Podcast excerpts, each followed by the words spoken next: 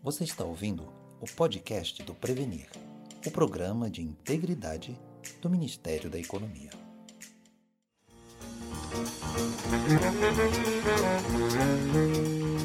Olá, meu nome é Isadora Gink, sou servidora do Ministério da Economia e estou aqui para apresentar mais um podcast do Prevenir, o programa de integridade do Ministério da Economia. Você e todos os nossos ouvintes são muito bem-vindos. Nosso bate-papo de hoje é sobre integridade e inovação. Cada vez mais as organizações públicas e privadas vêm aprimorando suas políticas e procedimentos, fundamentados em seus princípios e valores. Esses valores orientam suas decisões e fortalecem, por meio do exemplo e da disseminação, a cultura da integridade em todos os níveis funcionais, contribuindo para o atingimento dos objetivos organizacionais estimulando a cultura ética no ambiente corporativo. Desse modo, são mitigados riscos de atitudes e desvios de toda a ordem, que podem dar oportunidade à ocorrência de atos lesivos ao interesse público, tais como práticas de corrupção e fraude, dentre outros. A inovação é um dos valores institucionais do Ministério da Economia. Em seu sentido mais amplo, a inovação vai além da transformação digital. Ela é concretizada também na forma em que o órgão se organiza e funciona, no uso de práticas de governança e na gestão por projetos e processos que buscam dotar o Ministério de eficácia, eficiência e efetividade. Para conversar conosco sobre inovação e integridade, recebemos nesse episódio de podcast Cristiano Hecker. Ele é ex-secretário de Gestão do Ministério da Economia e atual presidente da Fundação de Previdência Complementar do Servidor Público, a FUNPRESP. Para entrevistá-lo, convidamos Daniele Calazans, secretária de Gestão Corporativa do Ministério da Economia. Seja muito bem-vinda, Daniele. Obrigada, Isadora. Inicialmente, quero dar as boas-vindas e agradecer ao Cristiano Reckert, diretor-presidente da FUNPRESP, por estar aqui conosco no podcast do Prevenir, compartilhando a sua experiência e suas reflexões quanto à integridade e inovação. Seja muito bem-vindo ao podcast do Prevenir. Olá, Daniele. Prazer enorme falar com você e com os ouvintes do podcast do Prevenir. Cristiano, normalmente o tema da inovação é imediatamente associado a questões de tecnologia. Você pode nos dar uma compreensão mais ampliada sobre o que é inovação e qual a sua importância no setor público? Se a gente for na origem da palavra, Dani, a gente vai ver que inovação vem do grego kainotomia, que significa um novo corte, ou seja, fazer diferente. Isso pode ser feito via tecnologia, mas pode ser feito simplesmente mudando processos, rotinas, a forma como a gente faz as coisas. Né? No serviço público, a gente está muito acostumado com aquela síndrome de Gabriela eu nasci assim, eu cresci assim, eu sou mesmo assim, vou ser sempre assim, sempre Gabriela.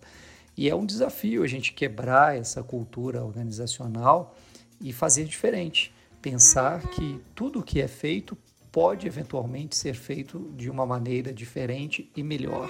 E aí buscar sempre essa nova maneira de fazer. Nesse sentido, inovação dialoga diretamente com o princípio da eficiência que está na Constituição Federal. Né? Então, nós temos a obrigação de sempre procurar ser mais eficiente, ou seja, gerar mais resultados a partir de menos recursos públicos gastos. E a inovação contribui nesse sentido, justamente em se buscar formas mais eficientes de se fazer as coisas. Na sua opinião, Cristiano, quais as principais entraves e dificuldades à inovação no setor público?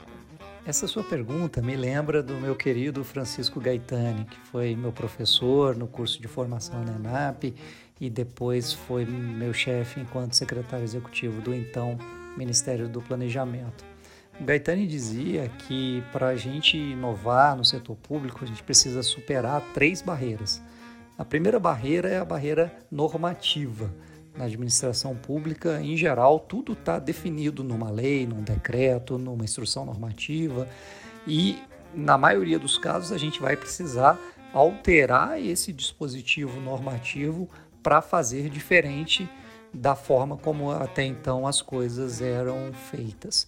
Superado esse primeiro obstáculo, nós enfrentamos o obstáculo é, da cultura organizacional, né? E aí volta no que eu falei na pergunta anterior, aquela questão de ah, as coisas aqui sempre foram assim, não vamos, é, vai ser difícil mudar, ninguém vai concordar em mudar. E de fato, né, como nos mostra a física, para a gente alterar o estado de repouso ou movimento uniforme de um corpo, a gente precisa empregar uma força externa nele. E a inovação requer isso, requer energia, requer que você faça um esforço para mudar o caminho é, usual que as coisas estavam é, trilhando. Isso passa por mudar as pessoas, né, por meio de conscientização, de capacitação, por definição de novos ritos e novos procedimentos internos. Superado esse segundo obstáculo, a gente chega no terceiro, que talvez seja o mais difícil hoje em dia, que é o gargalo da tecnologia da informação. Nós, se por um lado a, a TI é, ela é um grande elemento alavancador da inovação, uma vez que tem o potencial de promover uma grande transformação nos processos de trabalho, muitas vezes a gente tem visto a TI se colocar como um fator restritor por conta da sua eh, incapacidade de dar vazão às diferentes demandas que vêm das diversas áreas uh, da organização.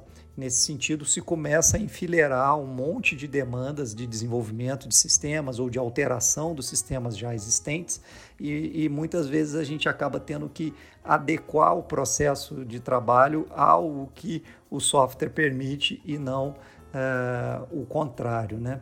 E a, e a TI acaba sendo também um entrave à inovação. Cristiano, conta pra gente. Na sua opinião, quais seriam as principais diferenças da inovação nos contextos do setor público e do setor privado? Se nós olhamos esses três entraves que eu comentei na pergunta anterior, nós vamos ver que o primeiro deles, em geral, não está presente no setor privado. Né? Aí já é a primeira diferença. Porque, salvo se existe alguma lei proibindo de fazer alguma coisa, é, fora isso, você não vai ter os procedimentos de trabalho positivamente normatizados em geral no setor privado. No máximo, você vai ter um, um procedimento operacional padrão, algum documento interno é, da organização que padronize os processos de trabalho, mas que é muito mais fácil de alterar do que se alterar uma lei ou mesmo um decreto, uma portaria, uma IN e assim por diante. Também, se a gente vê a questão da cultura organizacional, em geral, o setor privado ele é mais aberto à inovação porque ele é mais aberto ao risco, né?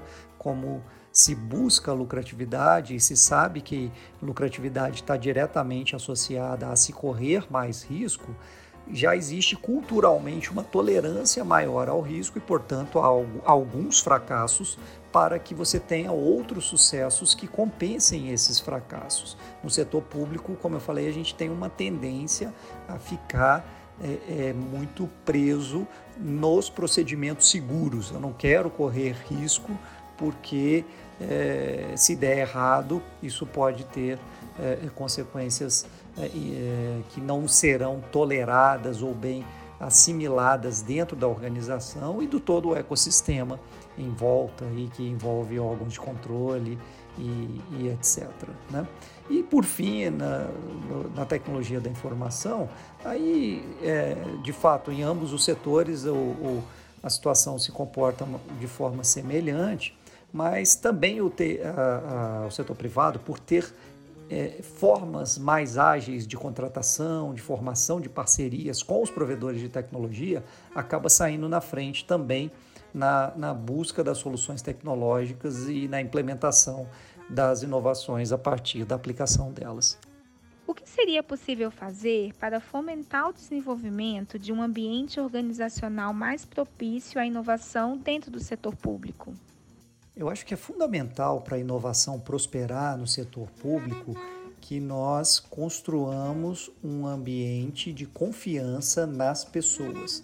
Enquanto nós tivermos uma regra em que eu inovando, se der certo, ganha a administração pública, se der errado, sou punido eu no meu CPF, nem eu nem nenhuma pessoa vai ter incentivo para inovar na administração pública. A gente tem que entender que inovação envolve risco e risco está ligado a que algumas vezes nós vamos fracassar e outras vezes nós vamos é, ser bem-sucedidos, mas que no balanço a questão final vale a pena. Né? Eu acho que houve um avanço muito importante dado pela Lei 13655 de 2018, que alterou a lei de introdução às normas do direito brasileiro, eh, no sentido de tentar diferenciar dolo e erro grosseiro daquela pessoa que, agindo de boa fé, comete erros, como todo mundo está sujeito a cometer erros. Né? Se nós tivermos uma cultura que pune qualquer tipo de erro, nós estamos, na verdade, inibindo completamente a inovação.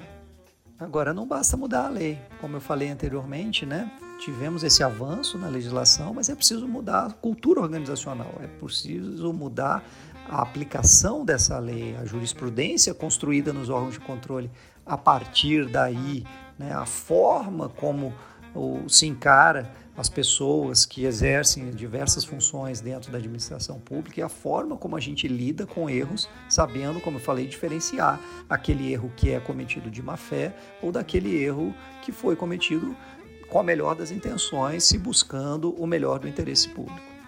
A inovação é um dos valores do Ministério da Economia, de forma que nós, como servidores, devemos reger nossos comportamentos orientados por esse valor como podemos relacionar a inovação com o desenvolvimento na integridade em uma organização pública tão complexa como o Ministério da Economia?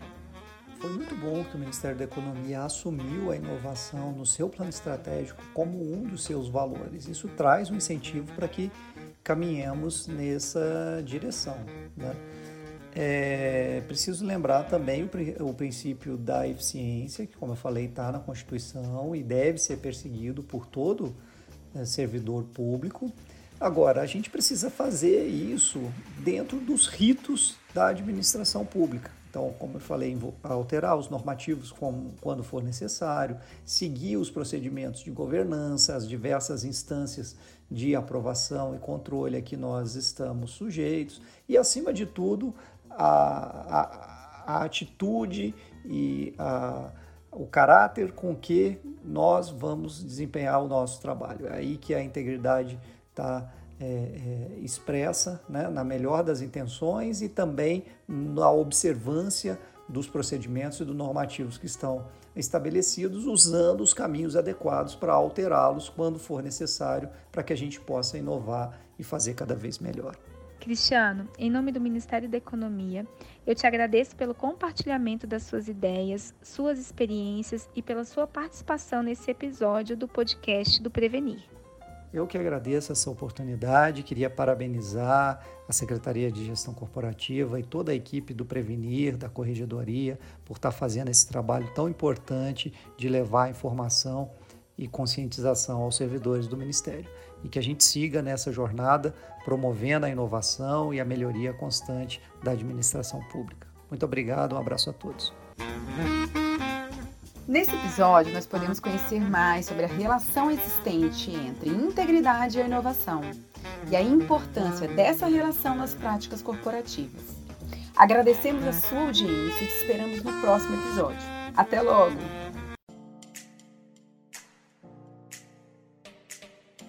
Este foi o podcast do Prevenir, o programa de integridade do Ministério da Economia.